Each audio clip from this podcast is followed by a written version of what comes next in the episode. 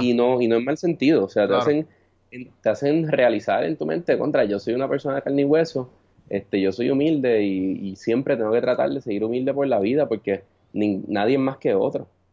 Y a veces se nos puede olvidar. Y yo creo que es bien sencillo que a uno se le olvide y que uno pierde el camino. Ahí tienen un poquito del invitado de hoy. Mi invitado de hoy es que. ¡Ah! Fucking Juanqui, mano. Este, uno de, los amigos míos más inteligentes, más académicos.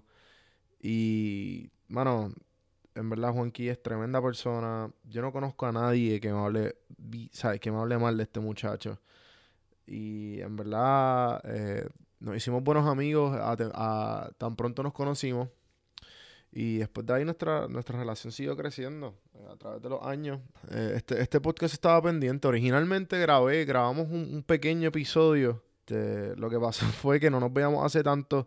Nos bebimos una botella entera de bourbon, nos dimos dos cigarros y, mano, y, perdimos el tiempo. Pero voy a ponerlo. Voy a poner un random con Juanqui. Lo que pasa es que quería presentárselos primero para que sepa un poquito de él, un poquito de su background y para que esto no quede en, el, en la nada y, para que tenga un poquito más de contexto el, el randomizaciones.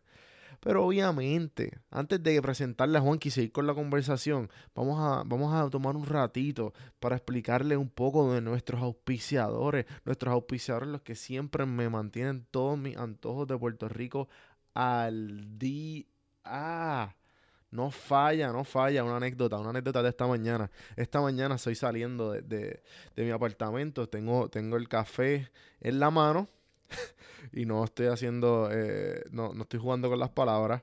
Es, tengo la taza de café de, Travel Mug. Maldita sea el Spanglish del, y el colonialismo. la taza de café para llevar y entonces me monto en el Uber para mi trabajo. Y, en el y el Uber me dice, oye, eso huele rico, obviamente en inglés. Eso huele rico. Huele bien ese café y yo. Puerto Rican Coffee. y ahí le dije, antojoboricuapr.com. Tú consigues el café puertorriqueño donde aquí en Atlanta tú no lo consigues. Tú entras ahí, you look there, you look for the coffee, entras ahí y buscas este café. Mira, este es el que está oliendo, este, este. creo que es el que tengo ahora mismo, el lareño. Mano, ah, I'm gonna look for that. I have Puerto Rican friends. I'm gonna ask if ninguno de ellos te va a mentir con este, con, con este café, pero entra al site y usa el, el código café en mano para que te den 10% de descuento. Oye, hay que hacerlo, hay que hacerlo. Y obviamente, denle follow en Facebook y en Instagram, Antojo Boricua, para ayudar. Si, no estás, si estás en Puerto Rico, dale follow, dale like, dale share. Si no, están, si no vas a usar el producto, mano, apoya, apóyalo de aquí. Y obviamente, a los que me ayudan a crecer diariamente todos los días, Audible. Audible, la aplicación de escuchar audiolibros. Tienen inglés y español sobre más de 180 mil títulos, ya sean viejos, ya sean modernos, ya sea de cualquier género, de lo que sea. El libro está para ti. Tú, tú entras al site, al website audibletrial.com slash café en mano y yo personalmente a solamente los cafeteros porque le diste play, te regalo un libro y 30 días de la aplicación. Mano, eso está buenísimo. Eso está buenísimo. Y a ver si pues coges un hábito positivo en tu vida y, y dejas de estar escuchando podcast de gente loca como, como este. Oye, sin más preámbulo, le dejo a mi buen amigo el pronto ser licenciado, abogado, es abogado, no es revalidado todavía, es abogado con maestría en Derechos Humanos, Juan Carlos Silén.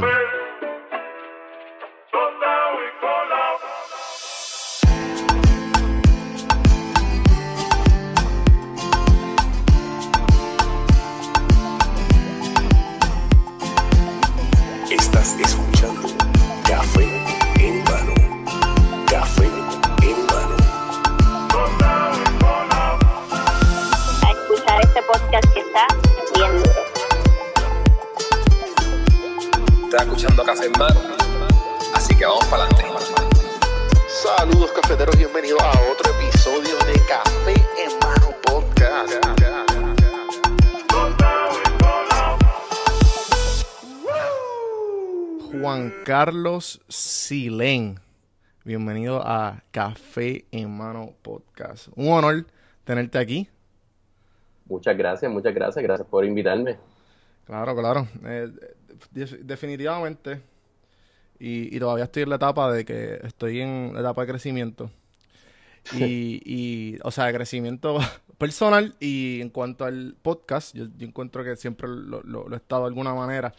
Y pues, el, el podcast cuando hice la lista, yo dije, yo tengo que entrevistar a Juanqui por ley. ¿Sabes? Que, quería entrevistarte. Yo, ¿sabes? Nos conocemos desde hace mucho tiempo. Y para que la gente más o menos tenga un background de mi perspectiva, tú y yo trabajamos en, en, en JCPenney. Como, como cuánto, como dos o tres años. Mentira, yo creo que fueron más. Bueno, yo estuve siete y tú estuviste por Nueva York, tres o, tres o cuatro, ¿no? Sí, sí, sí, sí. Este, gran parte de, de mis años universitarios y pues me imagino que tú también lo... ¿Tú, ¿tú llegaste a estar en maestría allí o no? Ya tú te fuiste. Sí, sí, yo me fui de JCPenney en mi tercer año de Derecho. Que me acuerdo que, que tú me decías como que, chico, pues, este trabajo me gusta porque no tengo que usar mucho mi cerebro como estoy 24-7 usándolo en la universidad y pues aquí a la misma vez me, me paga el bolsillo, me paga la cerveza para el jangueo y, y te mantengo el balance. Sí, era un buen momento para apagar el cerebro y simplemente prender el, el sociable en mí. Ya. Vendiendo perfume.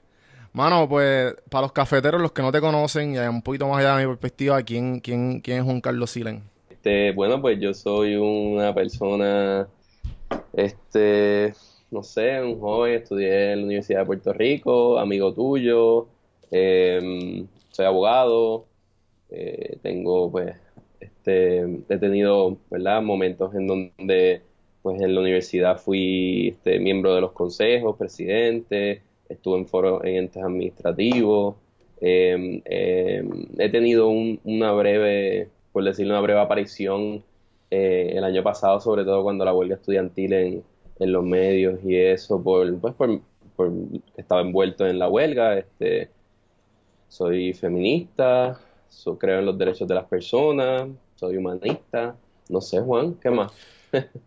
sí, exacto, ¿qué, otros títulos te podemos, poner? Eh, lo, interesante de ti es que, además de, yo te considero una, de, mi círculo de amistades, era una de las personas más inteligentes y, más, más hambriento por el conocimiento y, por la igualdad. Eh, y definitivamente el, el hecho de que, que, estés bien presente en todos estos en todos estos ámbitos en Puerto Rico es bien importante que, que, que, estuvieras aquí y a la misma vez que, compartieras tu pensar y, y, y más bien que, que compartas un poquito de ti eh, a, a los cafeteros.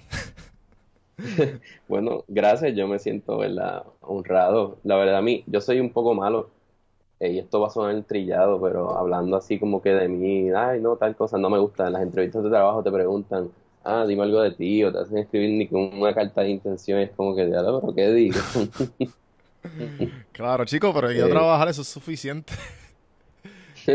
Ajá, eso debería ser suficiente, ¿verdad?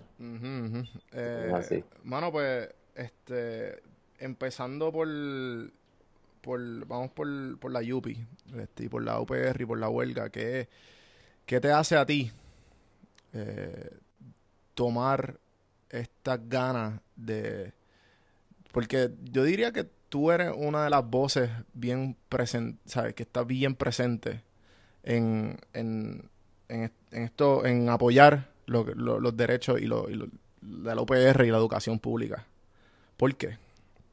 Este, bueno, yo estuve, ¿verdad? En, en eso, eh, no fui, obviamente, es que a mí nunca me gustó, ¿verdad? Perdón. Y, y, y, obviamente, corrígeme, todo lo que estoy hablando es mi perspectiva de lo que tú y yo nos conocíamos hace tiempo, porque tú y yo no hablamos también hace mucho tiempo. E igual nos mantenemos en las redes sociales, tú no eres una persona muy activa, pero igual de vez en cuando nos, nos encontramos y, catch up. Así que lo que ha pasado de aquí a allá, pues obviamente, sabes, que, que, quieras compartir igual, este, nada, este, bueno, vamos para adelante. Este, sí, no, no, que bueno, este, yo no, a mí realmente en términos de verdad de ser las figuras de las huelgas y eso estudiantiles, a mí en ese proceso pues no, no, no me gustaba la idea de que yo fuera una figura central de esos que salimos en los medios todo el tiempo y mierdas de esas, tuvo una que otra Este, no otro momento en que lo hice, ¿verdad? Este, pero, pero yo me encargué más de estar dentro de los portones y ayudar a las personas. Pero bueno, vamos, vamos un poco más atrás. Este, yo, si quieres hablar de la Yupi, ¿verdad? A mí, yo no sé, la Universidad de Puerto Rico tiene algo especial. Este, tú entras a la Universidad de Puerto Rico a los 18 años, saliendo de la high, y uno como que, diablo, ¿qué, qué es esto? Y de momento comienza, te comienzan a enseñar cosas de unidades, de CISO, y, al principio tú dices, ay, ¿para qué yo quiero saber qué diablos hacían los griegos hace dos mil años atrás? ¿Qué me importa? Este, pero poco a poco uno va, va aprendiendo y va madurando y entendiendo que el uno posee el conocimiento y el uno comprender de dónde viene la cultura en la cual nosotros vivimos hoy en día, pues es bien, bien importante y tiene un peso muy grande. A mí, a mí me gusta mucho de la Universidad de Puerto Rico que te siembra el pensamiento crítico este, y esto es algo que muchas personas dirán, porque es una realidad. Eh, yo, yo, mi primer año de universidad, si te acuerdas, pero yo empecé en el Turabo cuando jugaba baloncesto. Este, y después eh, mm, bueno, cuando entré, ese fue el problema, que entré con promesas de beca, pero la beca después del segundo año como que no llegó y dije, bueno, voy para carajo, me voy para, me voy para la UPI. este, y entonces pues cuando me cambié a la UPI se nota porque hay una diferencia entre lo que es una educación que uno podría decir que es una educación bancaria, que lo que te enseñan es lo necesario para que tú salgas al mercado laboral y, y tú seas un buen empleado. No te enseñan a cuestionar necesariamente los métodos que están utilizando para enseñarse o que se utilizan en, eh, afuera. Así que bueno, nada, como para hacer, para resumir, como parte de ese proceso en la YUPI, pues yo me di cuenta, yo creo, pues de que desde la universidad y como, como ciudadano uno tiene la responsabilidad de tratar de, de luchar por lo que uno cree, de, de decir presente, de ir a la calle, de, mostrar inconformismo ante, ante lo que, lo que nos sucede alrededor. Y pues comenzó, todo comenzó cuando me metí al consejo de estudiantes, que verdad hay que darle crédito a quien lo merece, Cristian Albelo, me escribió, él estudió en la Merced conmigo también, yo soy dos años mayor que él, pero una vez me escribió, mira, tú eres de Sociales General, ¿verdad? Porque yo estaba en aquella época en ese programa. Y yo, sí, ah, pues falta un representante para el consejo. Y yo dije, coño, pues está bien. Eso fue como en el año 2012, yo creo. Y yo, ah, pues sí. Y me metí al consejo. Y el consejo de estudiantes, pues, mano, fue de lo mejor que hice porque te, te abre las puertas primero para tú darte cuenta, por ejemplo, si te gusta el servicio público. A mí me encanta. Yo, yo siempre he pensado que yo soy un servidor público.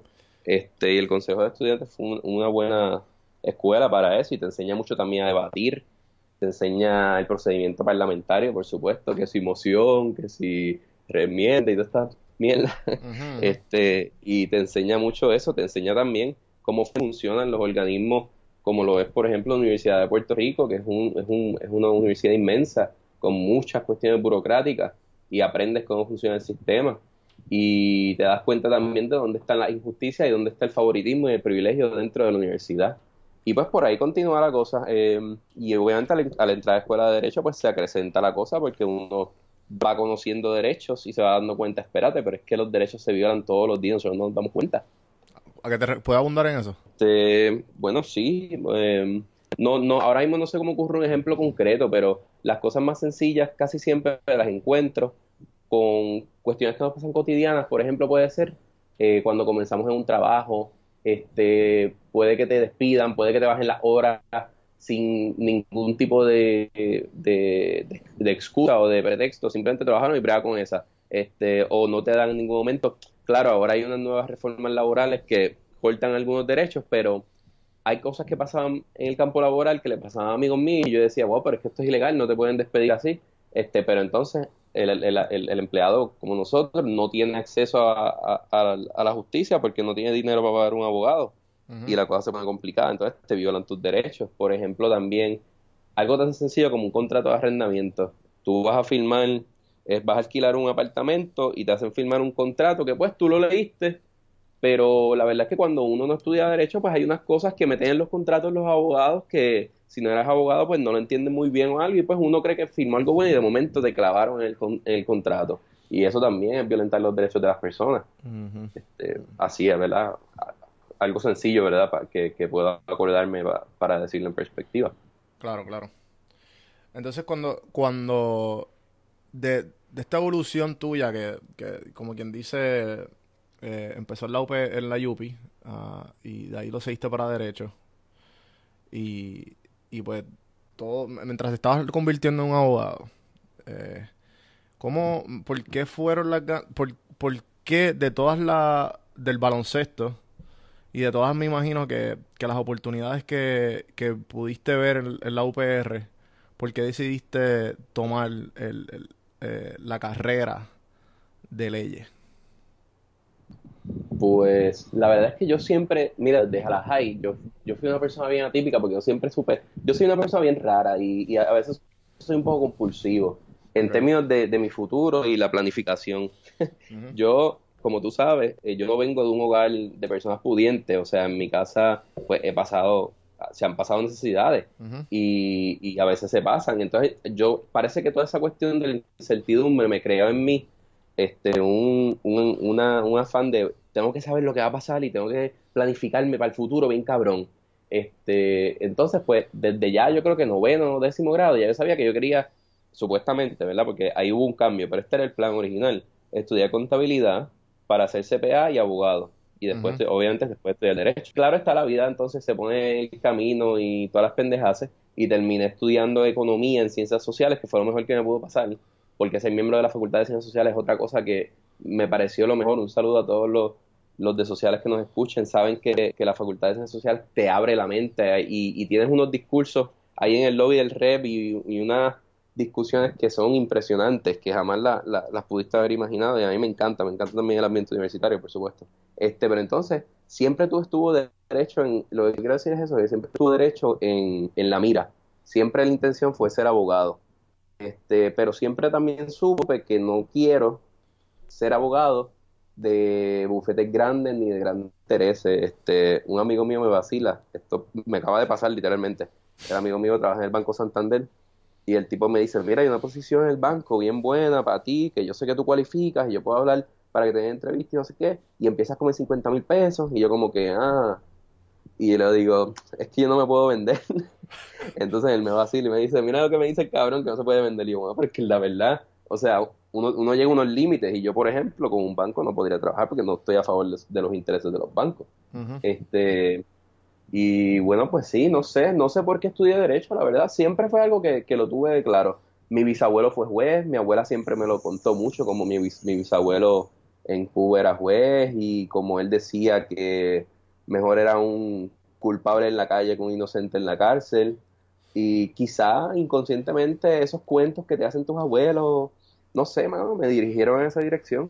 Ya que, ya que tocaste ese tema de, los abuelos, y, y pues, originalmente, para que para darle un poquito de contexto a la gente, eh, Juanqui me vino a visitar hace como diría yo, como dos semanas atrás, y pues tratamos de grabar. ¿Qué pasa? En el, en el, en el catching up, nos bajamos una botella de, de bourbon con unos cigarros y terminamos, bueno, hablando de todo y no hay una organización específica. Entonces yo lo escuché y yo quedé satisfecho porque no había, no había, no había una organización que yo como que, espérate, pero ¿qué es esto? ¿Sabes? Yo sí, yo, yo, yo siempre me pongo la, cuando estoy haciendo un tipo de contenido y estoy tratando de hacer algo que, que, que le haga sentido al que esté escuchando, yo no yo, yo si yo me, yo me ponía los zapatos de la persona que no me conoce ni a mí ni a ti, ¿sabes? Ellos iban a decir que es esto, sea, lo, iban a skipear. Eso que por eso, por eso es la razón de este podcast. Para que sepas un poquito más de ti. También, esto lo tocamos ese día, que lo, pienso, pienso sacar esta entrevista después de esta. Ah, y, y, tocamos, pues, obviamente, que tú siempre en nuestra amistad, siempre me comentabas mucho lo, lo, la, la, grande, la grande influencia de, de tus abuelos. Y pues específicamente uno, uno de ellos que te dijo una, una frase sobre el deporte, porque obviamente tú, eras, tú tenías una cierta habilidad, que pues yo siendo, practicando el deporte a temprana edad, yo también tuve la fantasía de que, ah, yo quiero llegar a la NBA, yo quiero esto, yo quiero lo otro, y, y participé en selecciones, y, y, pues uno poco a poco, mientras iba creciendo, decía, ok, esto no es lo mío, eh, o sea, tengo que ver qué otra opción hay cuando uno es ya joven me imagino que pues tú pasaste por eso un poquito un nivel un poco mucho más serio porque ya tu, tu educación dependía del deporte. Porque tú estabas becado en la, en la Merced, ¿no? Sí, sí. Y, y, me, dijiste, me comentaste algo sobre, sobre las rodillas. o sea, algo me dijiste que, que, que fue como que, mano, una vez mi abuelo me dijo que las rodillas, ni, la, ni, ni, ni, el cuerpo físico, ni la belleza, ni nada, te va a durar para siempre. Y creo que, y también me dijiste la, semana pasada algo de, que, pues, obviamente el conocimiento es lo único que te, que te, que te lleva a, a, lo, más, a lo máximo en esta vida, por, ponerlo así. Sí. Y, y pues, ¿qué, qué, qué puedes decir que, que fueron las top 3, la, la, las tres enseñanzas más grandes que te ha dado tu abuelo? Ah, este, sí, yo, sí, ya te iba a hablar de esto, ahora que me acuerdo. eh, eh, bueno, lo, lo, que pasa es que, es que estás pasado porque acabas de tocar un montón de cosas, porque acabas de tocar varios temas como que cuando llega ese, por, que no me, lo, no me lo preguntaste así, pero es que en tu, en, tu, en tu discurso lo dijiste, cuando llega ese momento que ya uno sabe que no puede hacer deporte o que debe de tomar otro camino, este, cuando entonces, ¿cuáles son las influencias más grandes que han tenido tus abuelos en tu vida? Porque yo no sé si yo puedo resumir la influencia que tuvieron mis abuelos en tres palabras, así, o sea, sí te podría decir que, por ejemplo, de mi abuelo, y estoy hablando en este momento de mi abuelo de parte de madre, este, que, bueno, ya se me murieron los dos, pero, pero bueno, que en paz descanse, este, eh, yo, yo de él aprendí, mi abuelo, fíjate, era una persona algo calla no era, era, no, a ver, perdóname que me estoy enrollando. Tranquilo. Tú sabes cómo yo soy, yo soy bien extrovertido y bien sociable. Pues yo creo que esa es una de las cosas que yo aprendí de mi abuelo. Mi abuelo era una persona que yo me acuerdo aquí en el condominio nosotros vivimos, que bajábamos y, y ya a la primera que salíamos de las escaleras o del ascensor, ya le estaba saludando. Hola, buenas tardes. Bien educado, bien cortés siempre. Hola, buenas tardes. Venía alguien y le aguantaba la puerta para que viniera. O sea, primero esa, ese sentido de comunidad, de ayudar al, al, prójimo con la cosa más sencilla, de ser cortés siempre, de andar a la buena de Dios. Ese tipo de cosas las aprendí de él, ciertamente. este Aprendí también, mano, lo que es amar. Bien, es bien bonito, es bien bonito porque yo, mi abuelo era una persona que, con todo y lo callado que era en ese aspecto, este, era una persona bien cariñosa y, tú te dabas cuenta de que, de que era una persona que amaba. Y es bien bonito, es bien bonito eso. Aprendí también lo que es, y, va por la misma línea del amor, amar a tu, a tu, a tu esposa. Porque mi abuela cuando muere, muere antes que mi abuelo. Y el sufrimiento que, que, yo vi en mi abuelo, o sea, fue increíble. Eh, nosotros siempre lo decimos que gracias a Dios que, ¿verdad? Mis padres y mi hermana y yo vivimos con mis abuelos, con mi abuelo y mi abuelo con nosotros y, lo ayudamos a que no se sintiera deprimido y triste, porque tú sabes que muchas veces estas personas mayores se mueren uno y, el, otro se va. sí.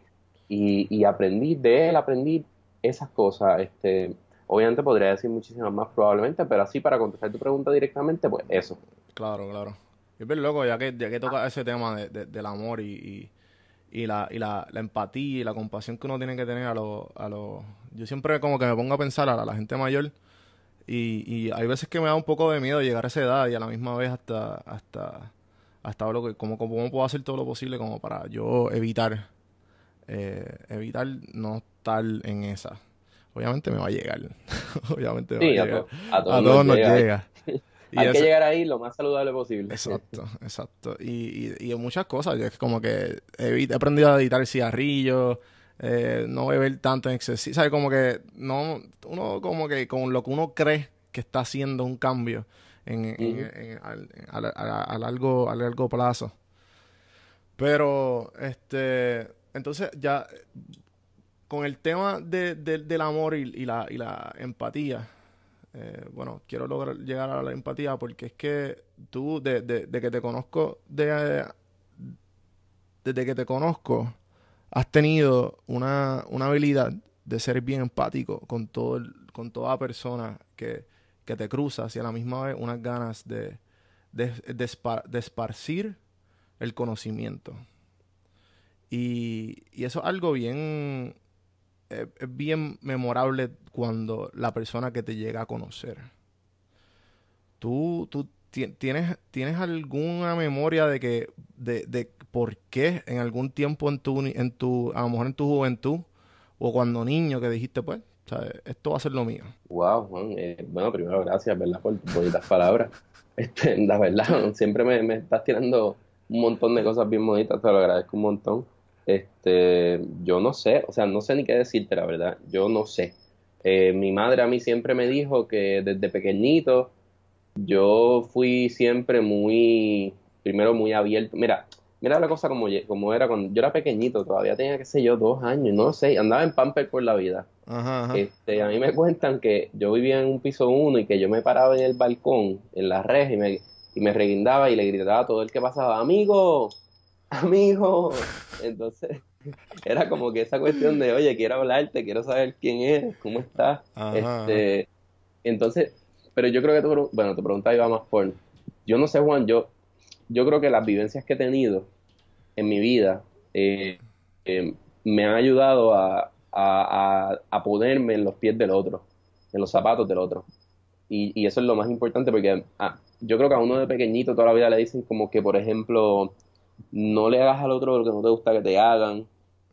este, yo que, yo que pues, estuve en colegio cristiano cuando pequeño y, y después cuando grande estuve en escuela pública en un momento también pero en colegio cristiano siempre el ama a tu prójimo como a ti mismo. A mí ese, ese siempre me, me, me chocó mucho.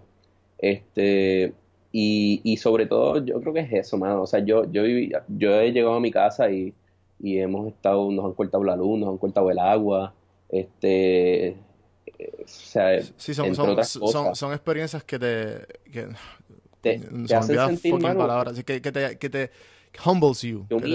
Ajá. En, español sería te humillan y no y no en mal sentido, o sea, te hacen te hacen realizar en tu mente contra yo soy una persona de carne y hueso, este yo soy humilde y, siempre tengo que tratar de seguir humilde por la vida porque nadie es más que otro. Y a veces se nos puede olvidar y yo creo que es bien sencillo que a uno se lo olvide y que uno pierde el camino. Este y no sé, mano, ah, yo no yo nunca nunca quiero hacerle daño a nadie, no sé, yo voy por la vida así tranquilo. Este, claro, que, que, que tienes, un, tienes algo en ti que, que, que quiere, quiere o sea, a lo que iba con la pregunta es llegar a, a, donde estás ahora. Estaba, hiciste una, eh, ¿cómo se dice? Bueno, este, un papel, una tesis sobre los derechos humanos en Uruguay, ¿fue? En, Guatemala. Ah, yo, sí, sí, lo, lo hice sobre Guatemala, pero no fue tesis como tal, fue un artículo ah, sobre los derechos humanos en Guatemala, este, pero mi tesis en, la maestría fue de, de los inmigrantes indocumentados en Estados Unidos. Ok, ok, ok. Pues nada, la cuestión es que pues tú ahora mismo pues tienes una maestría en derechos humanos. Sí.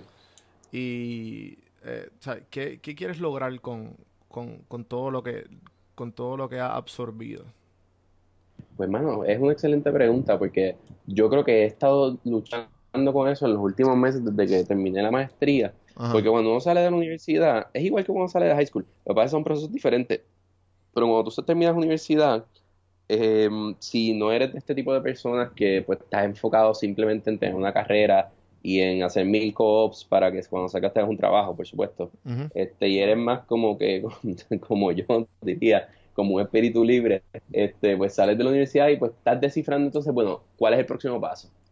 Y pues yo, pues yo estoy muy interesado, a mí siempre me ha interesado mucho el derecho migratorio, porque creo que es una forma de que con el derecho yo puedo ayudar a unas personas, ayudar a las personas y sentir esa gratificación, más que uno siente al ayudar a alguien este, porque pues yo no quiero hacer el derecho para desayudar o para que hay una persona que pierda. O sea, a mí no me gusta, por ejemplo, el, el procedimiento adversarial, este, no me gusta, no me gusta tener que yo estar peleando con otro abogado. O sea, ¿por qué? No podemos simplemente hablar como persona civilizada. Pues no sé, civilizadamente, pero nos peleamos porque ese, ese es el procedimiento en el cual vivimos. Siempre tiene que haber un ganador y un perdedor.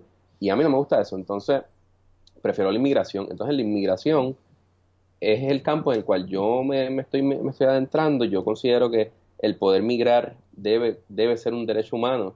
Este, si, si tú provienes más que todo de un país en donde hay guerra civil, en donde eh, hay una tasa de mortalidad muy grande, en donde hay, donde hay mucha violencia, mucha criminalidad y sobre todo donde países desarrollados como Estados Unidos o muchas potencias europeas han ido, han explotado tus recursos e incluso en ocasiones como en Guatemala han puesto dictadores en el poder que han oprimido a la gente. O sea, hay unas relaciones que debería tener el gobierno estadounidense con los guatemaltecos increíbles que evidentemente no, no, no sucederá por ahora, que ojalá suceda algún día, pero, pero claramente por ahí es por donde a mí me gustaría irme y, evidentemente en, en, su momento ser profesor, porque enseñar también es algo, tú tocas a una persona íntimamente con, con, tus palabras y con tu conocimiento y eso se queda para toda la vida. Para mí eso es lo más, lo más grande, te lo he dicho muchas veces.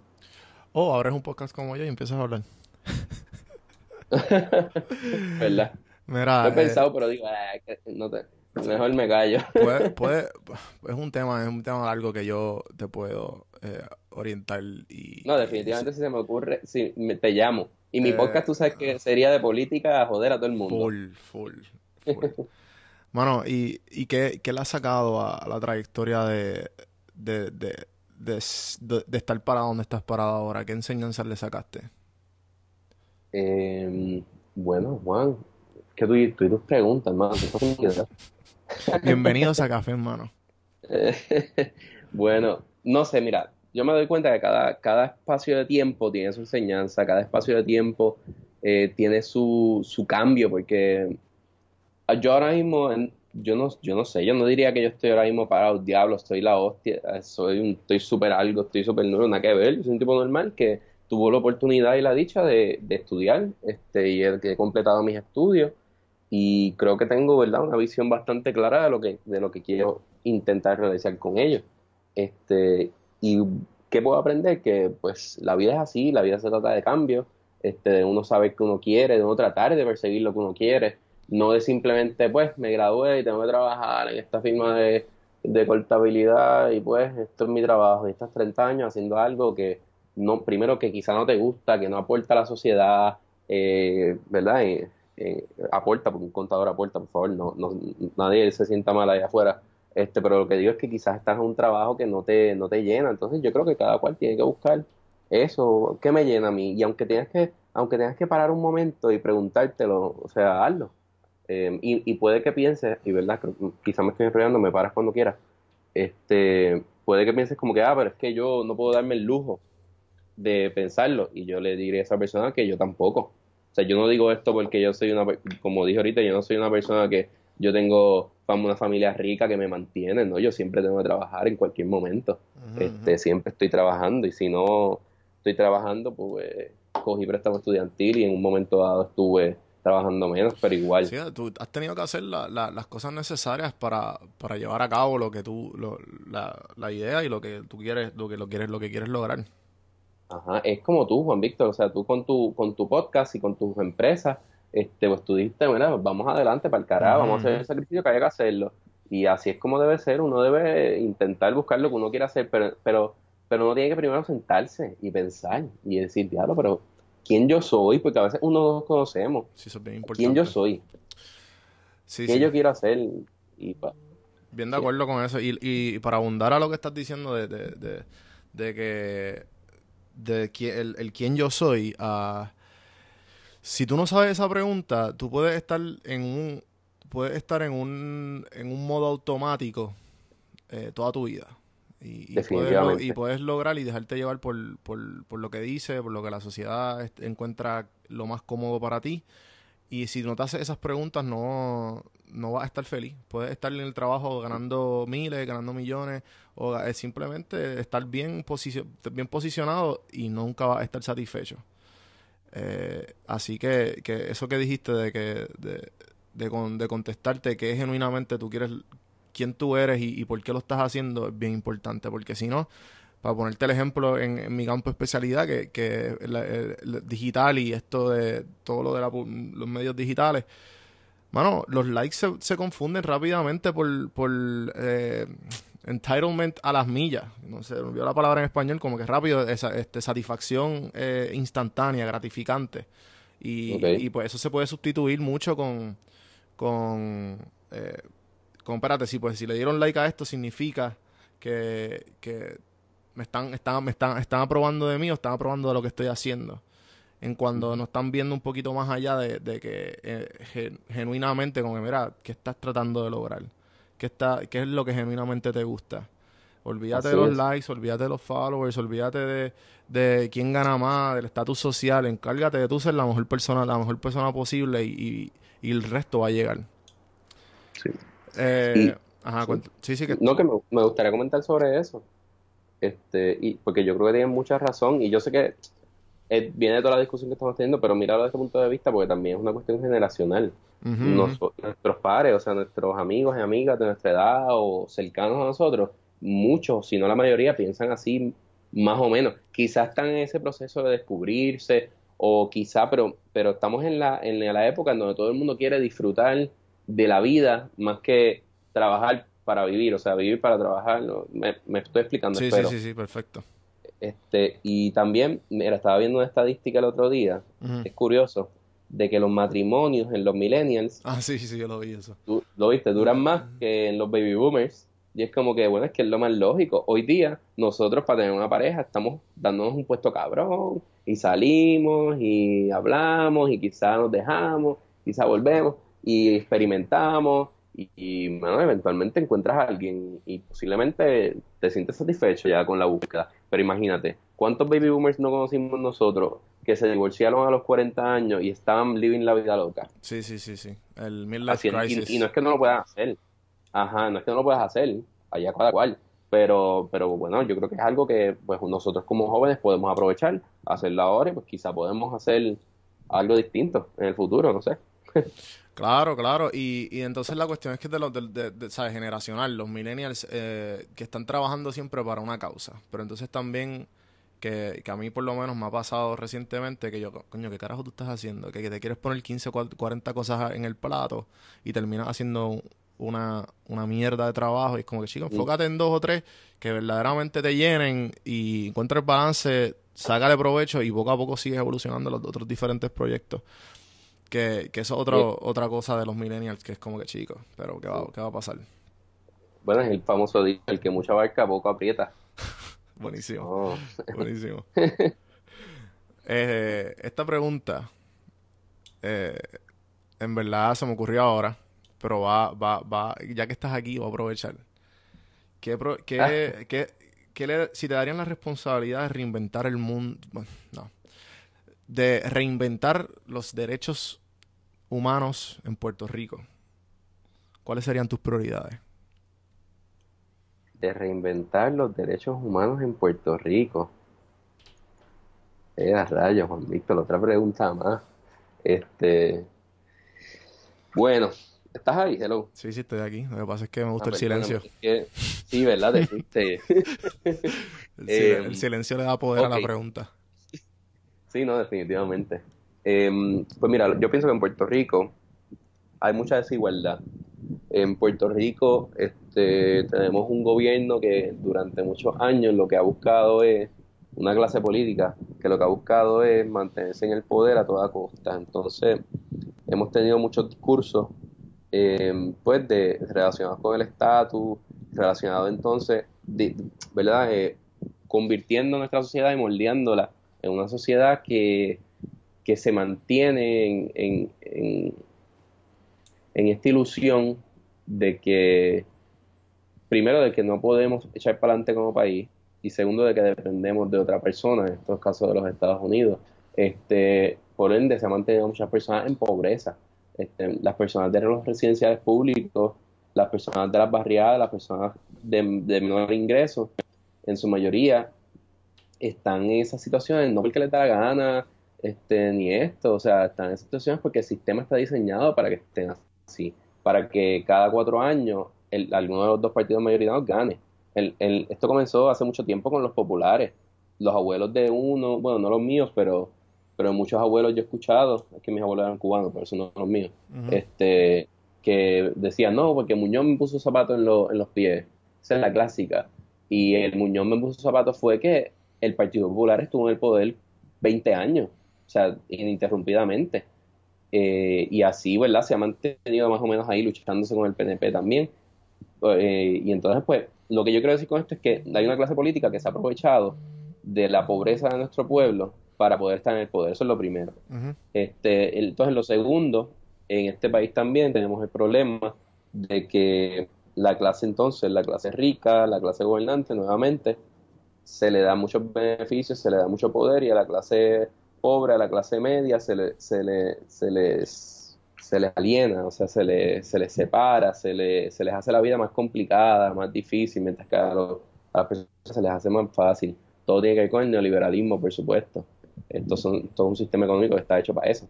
Em, y entonces, pues, no sé, en términos de derechos humanos, por ejemplo, el estatus de Puerto Rico es un problema, porque seguimos en un estatus de colonia que nos impide eh, llevar a nuestra patria a su mejor, ¿cómo se dice?, a su mejor desarrollo.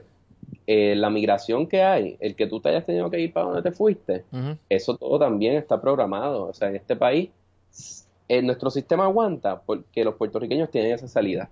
Porque los, los puertorriqueños tenemos la salida de decir, bueno, aquí la cosa está mala, pues me voy para el carajo.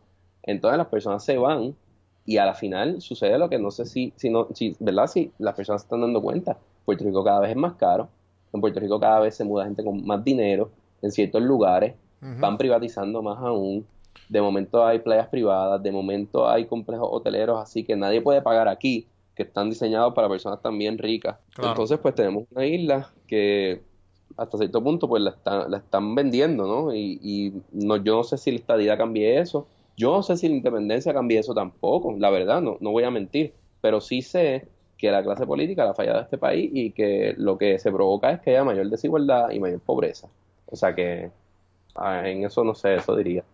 Lo que pasa es que no podría decirte, ¿verdad? Y perdón, recapitulando, me hiciste una pregunta así bien directa de qué derechos humanos cambiaría en Puerto Rico. Y es que el problema es que la cuestión de Puerto Rico es tan compleja que hay muchas cosas que se podrían hacer aquí para, para intentar eh, arreglar esto.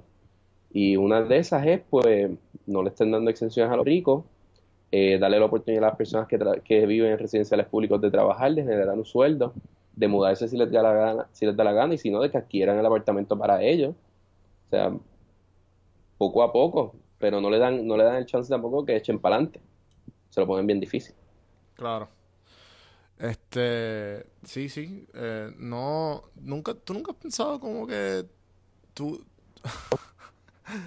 tener una carrera política. Bueno, este, pues sí. Eh, yo no, yo, o sea, me lo han dicho. Eh, no eres la primera persona que me lo pregunta o que me lo comenta. Este, sí, o sea, me gustaría, yo te lo dije, yo, soy, yo me considero un servidor público. Claro. Este, pero el problema es que para eso yo tendría que hacer a, lo mejor este es el comienzo. Cosas. Bueno, quién sabe, pero no, no. Eh, en exclusiva, primicia. mi, anuncio mi candidatura para eh, Senado. Alexandra Lúbaro, ¿quién? No, no. No. Eh, no, pero mira, el problema que hay aquí en la política, primero, es que yo como político me sentiría imposibilitado de poder realizar las cuestiones para mejorar este país o para mejorarlo para las personas de clase baja y clase media. Este, porque primero me tendría que vender nuevamente, como lo de los bancos. Yo no, yo no creo que yo pueda, y esto lo digo creo, porque uno nunca sabe para dónde la vida, quién sabe si termino incumbiendo en esto. Y digo, yo, yo no sé si yo pudiera, yo no pudiera estar en el partido PNP, jamás en la vida. Y en los populares tampoco. Yo, no simpatizo con esos partidos y el Partido Independiente tampoco simpatizo mucho con ellos, que digamos. O sea que tendría que buscar una carrera como independiente, a ver qué pasa.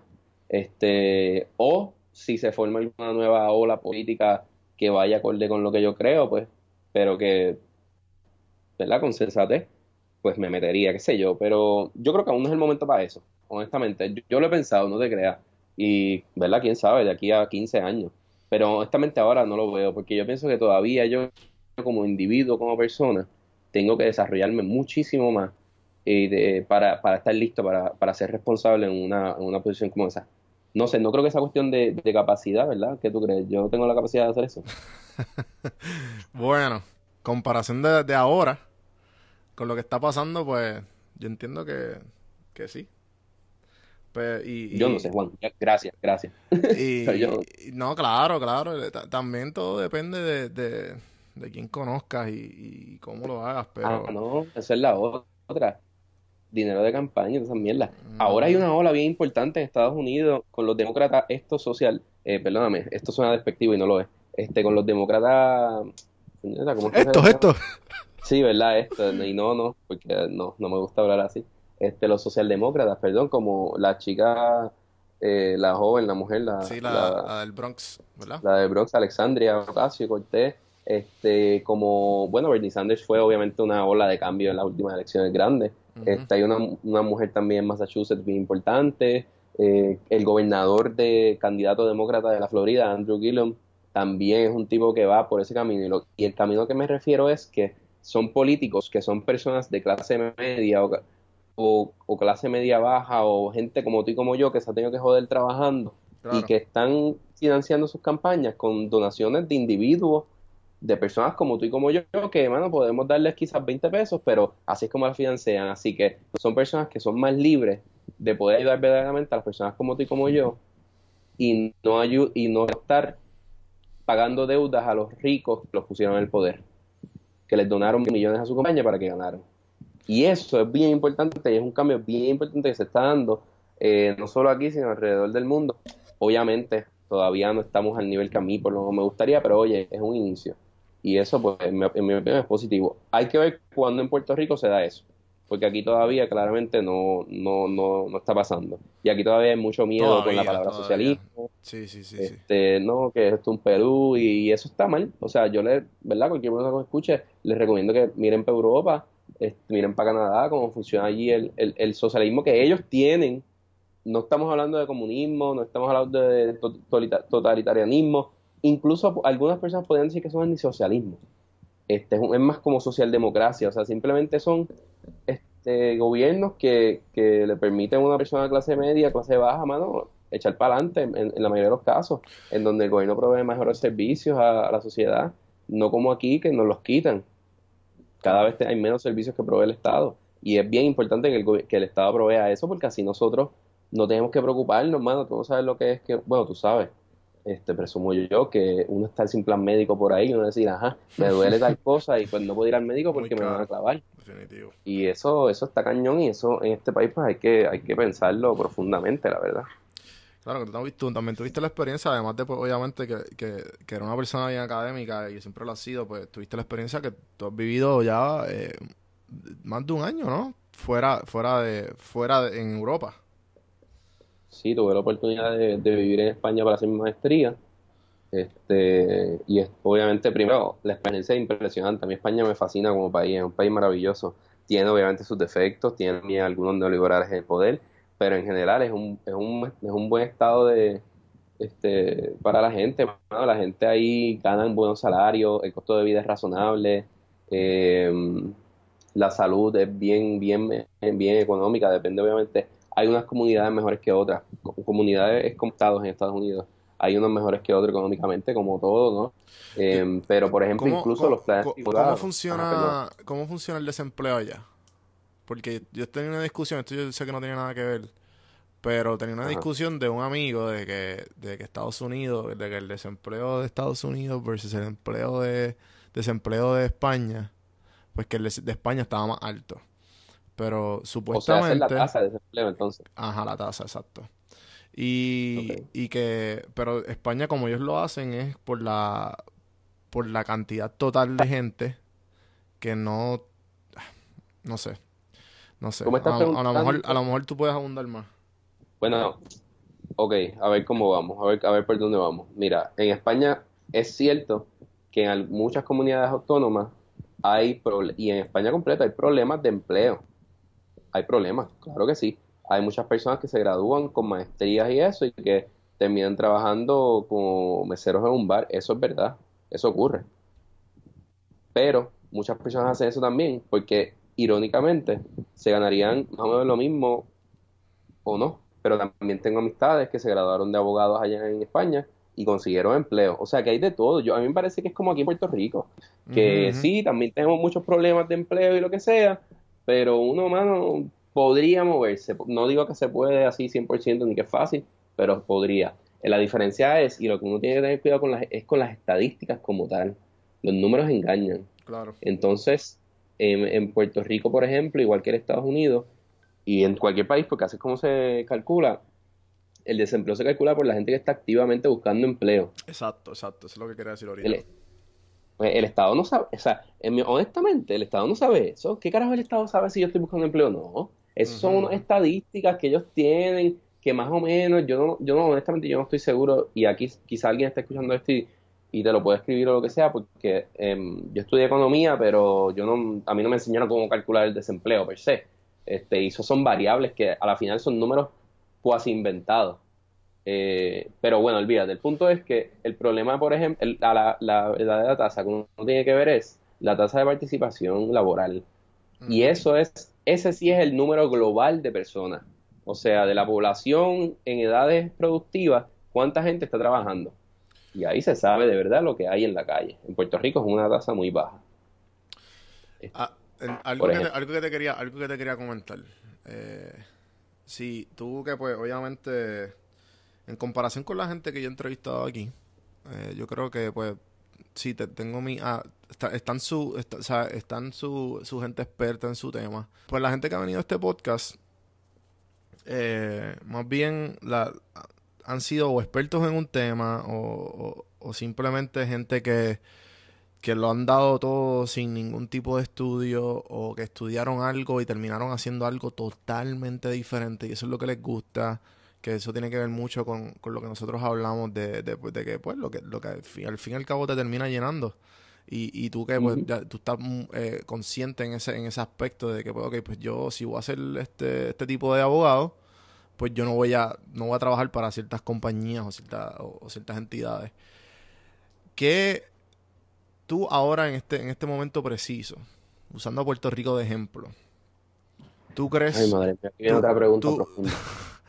¿Tú crees que una persona de cuarto año puede lograr eh, con las oportunidades en la universidad, en cual, ya sea privada o ya sea, eh, pues obviamente el sistema público? ¿Sabes por dónde voy?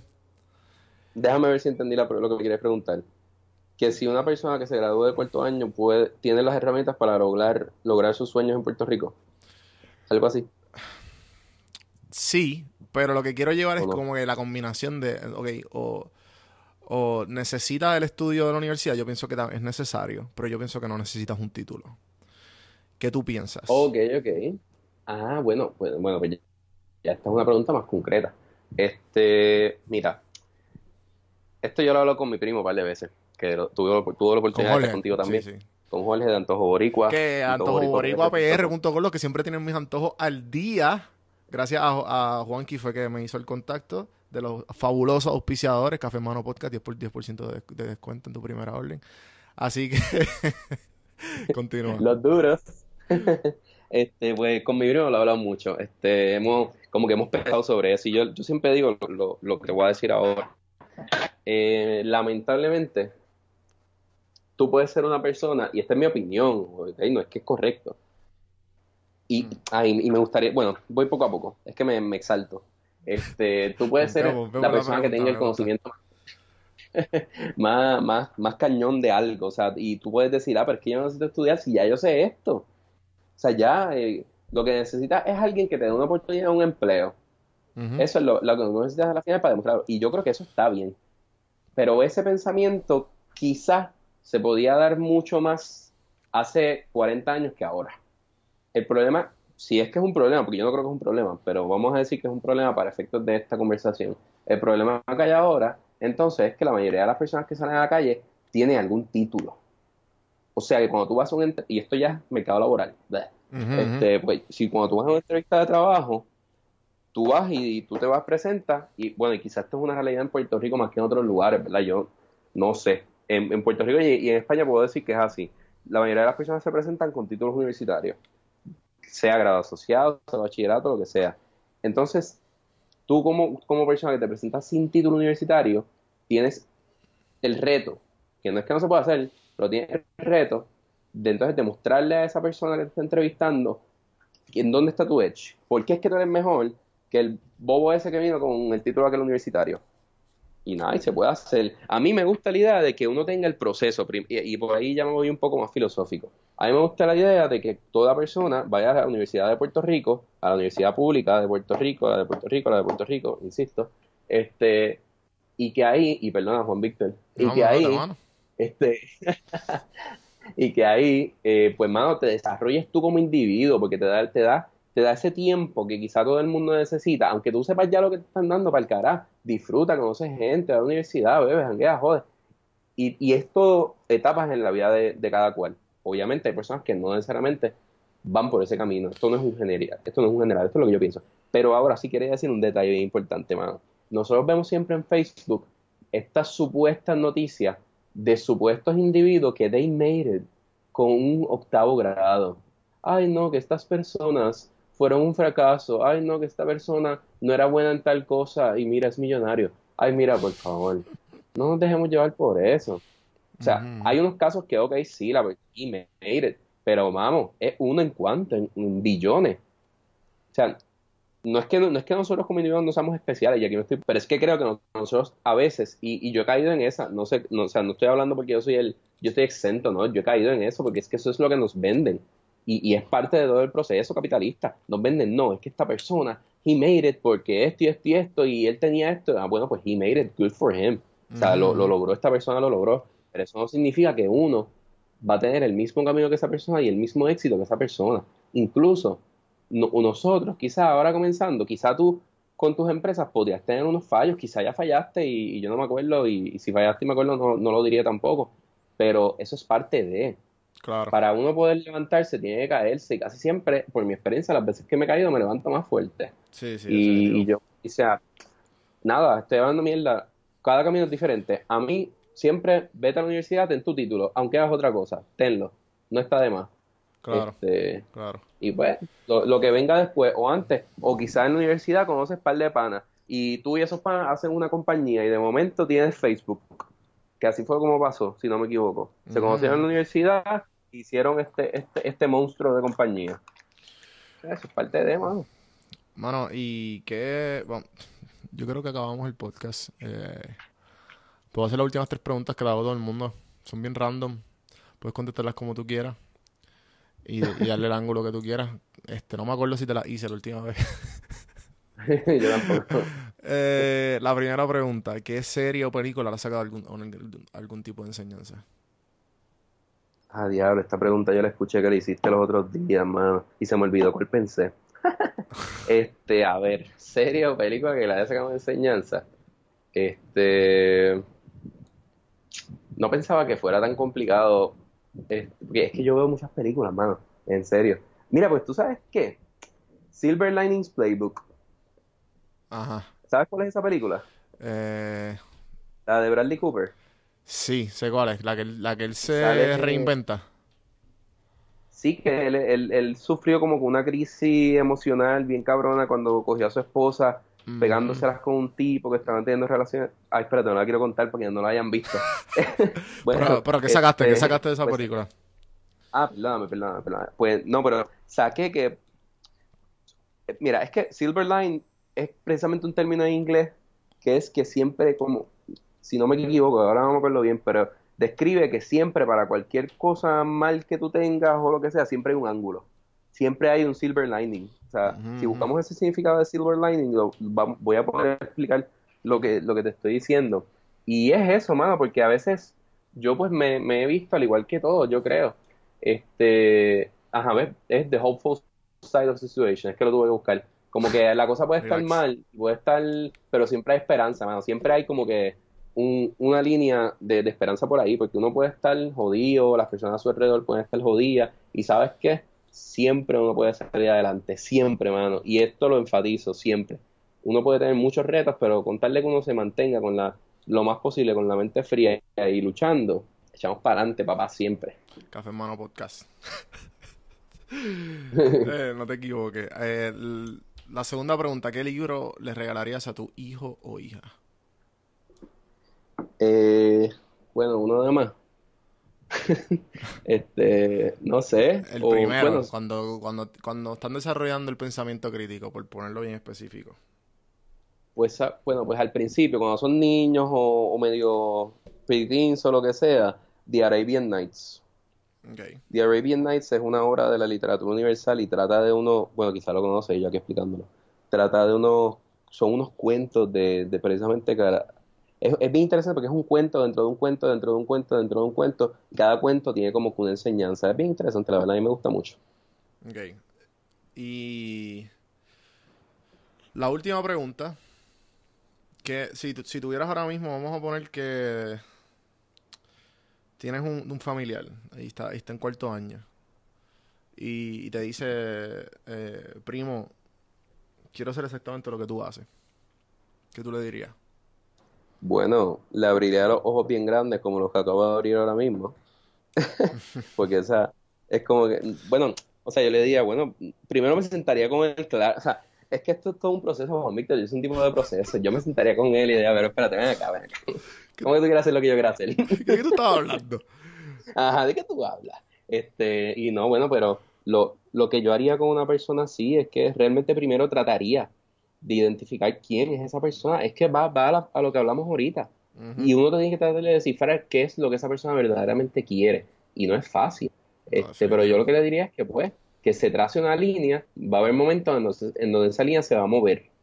Y donde puede que termine en un lugar distinto al que, al que pensó que iba a terminar. Pero que siempre es un, un lugar mejor.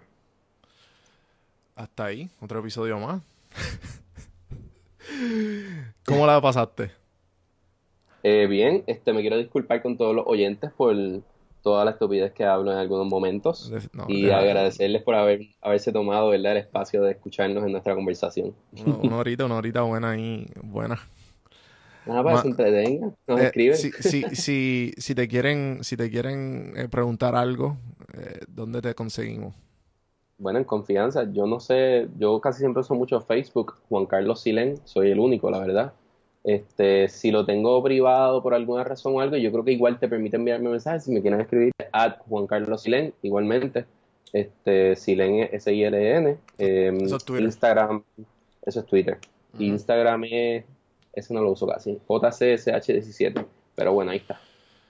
Pues a mí me pueden conseguir en todas las plataformas como Juan del Campo, o pueden entrar en juandelcampo.com, ahí los redirige directamente a mi Instagram, donde estoy más activo.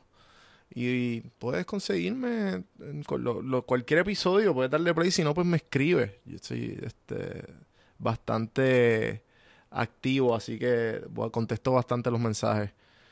Gracias por escuchar, gente, y hasta la próxima. Nos vemos la semana que viene. Chao, chao.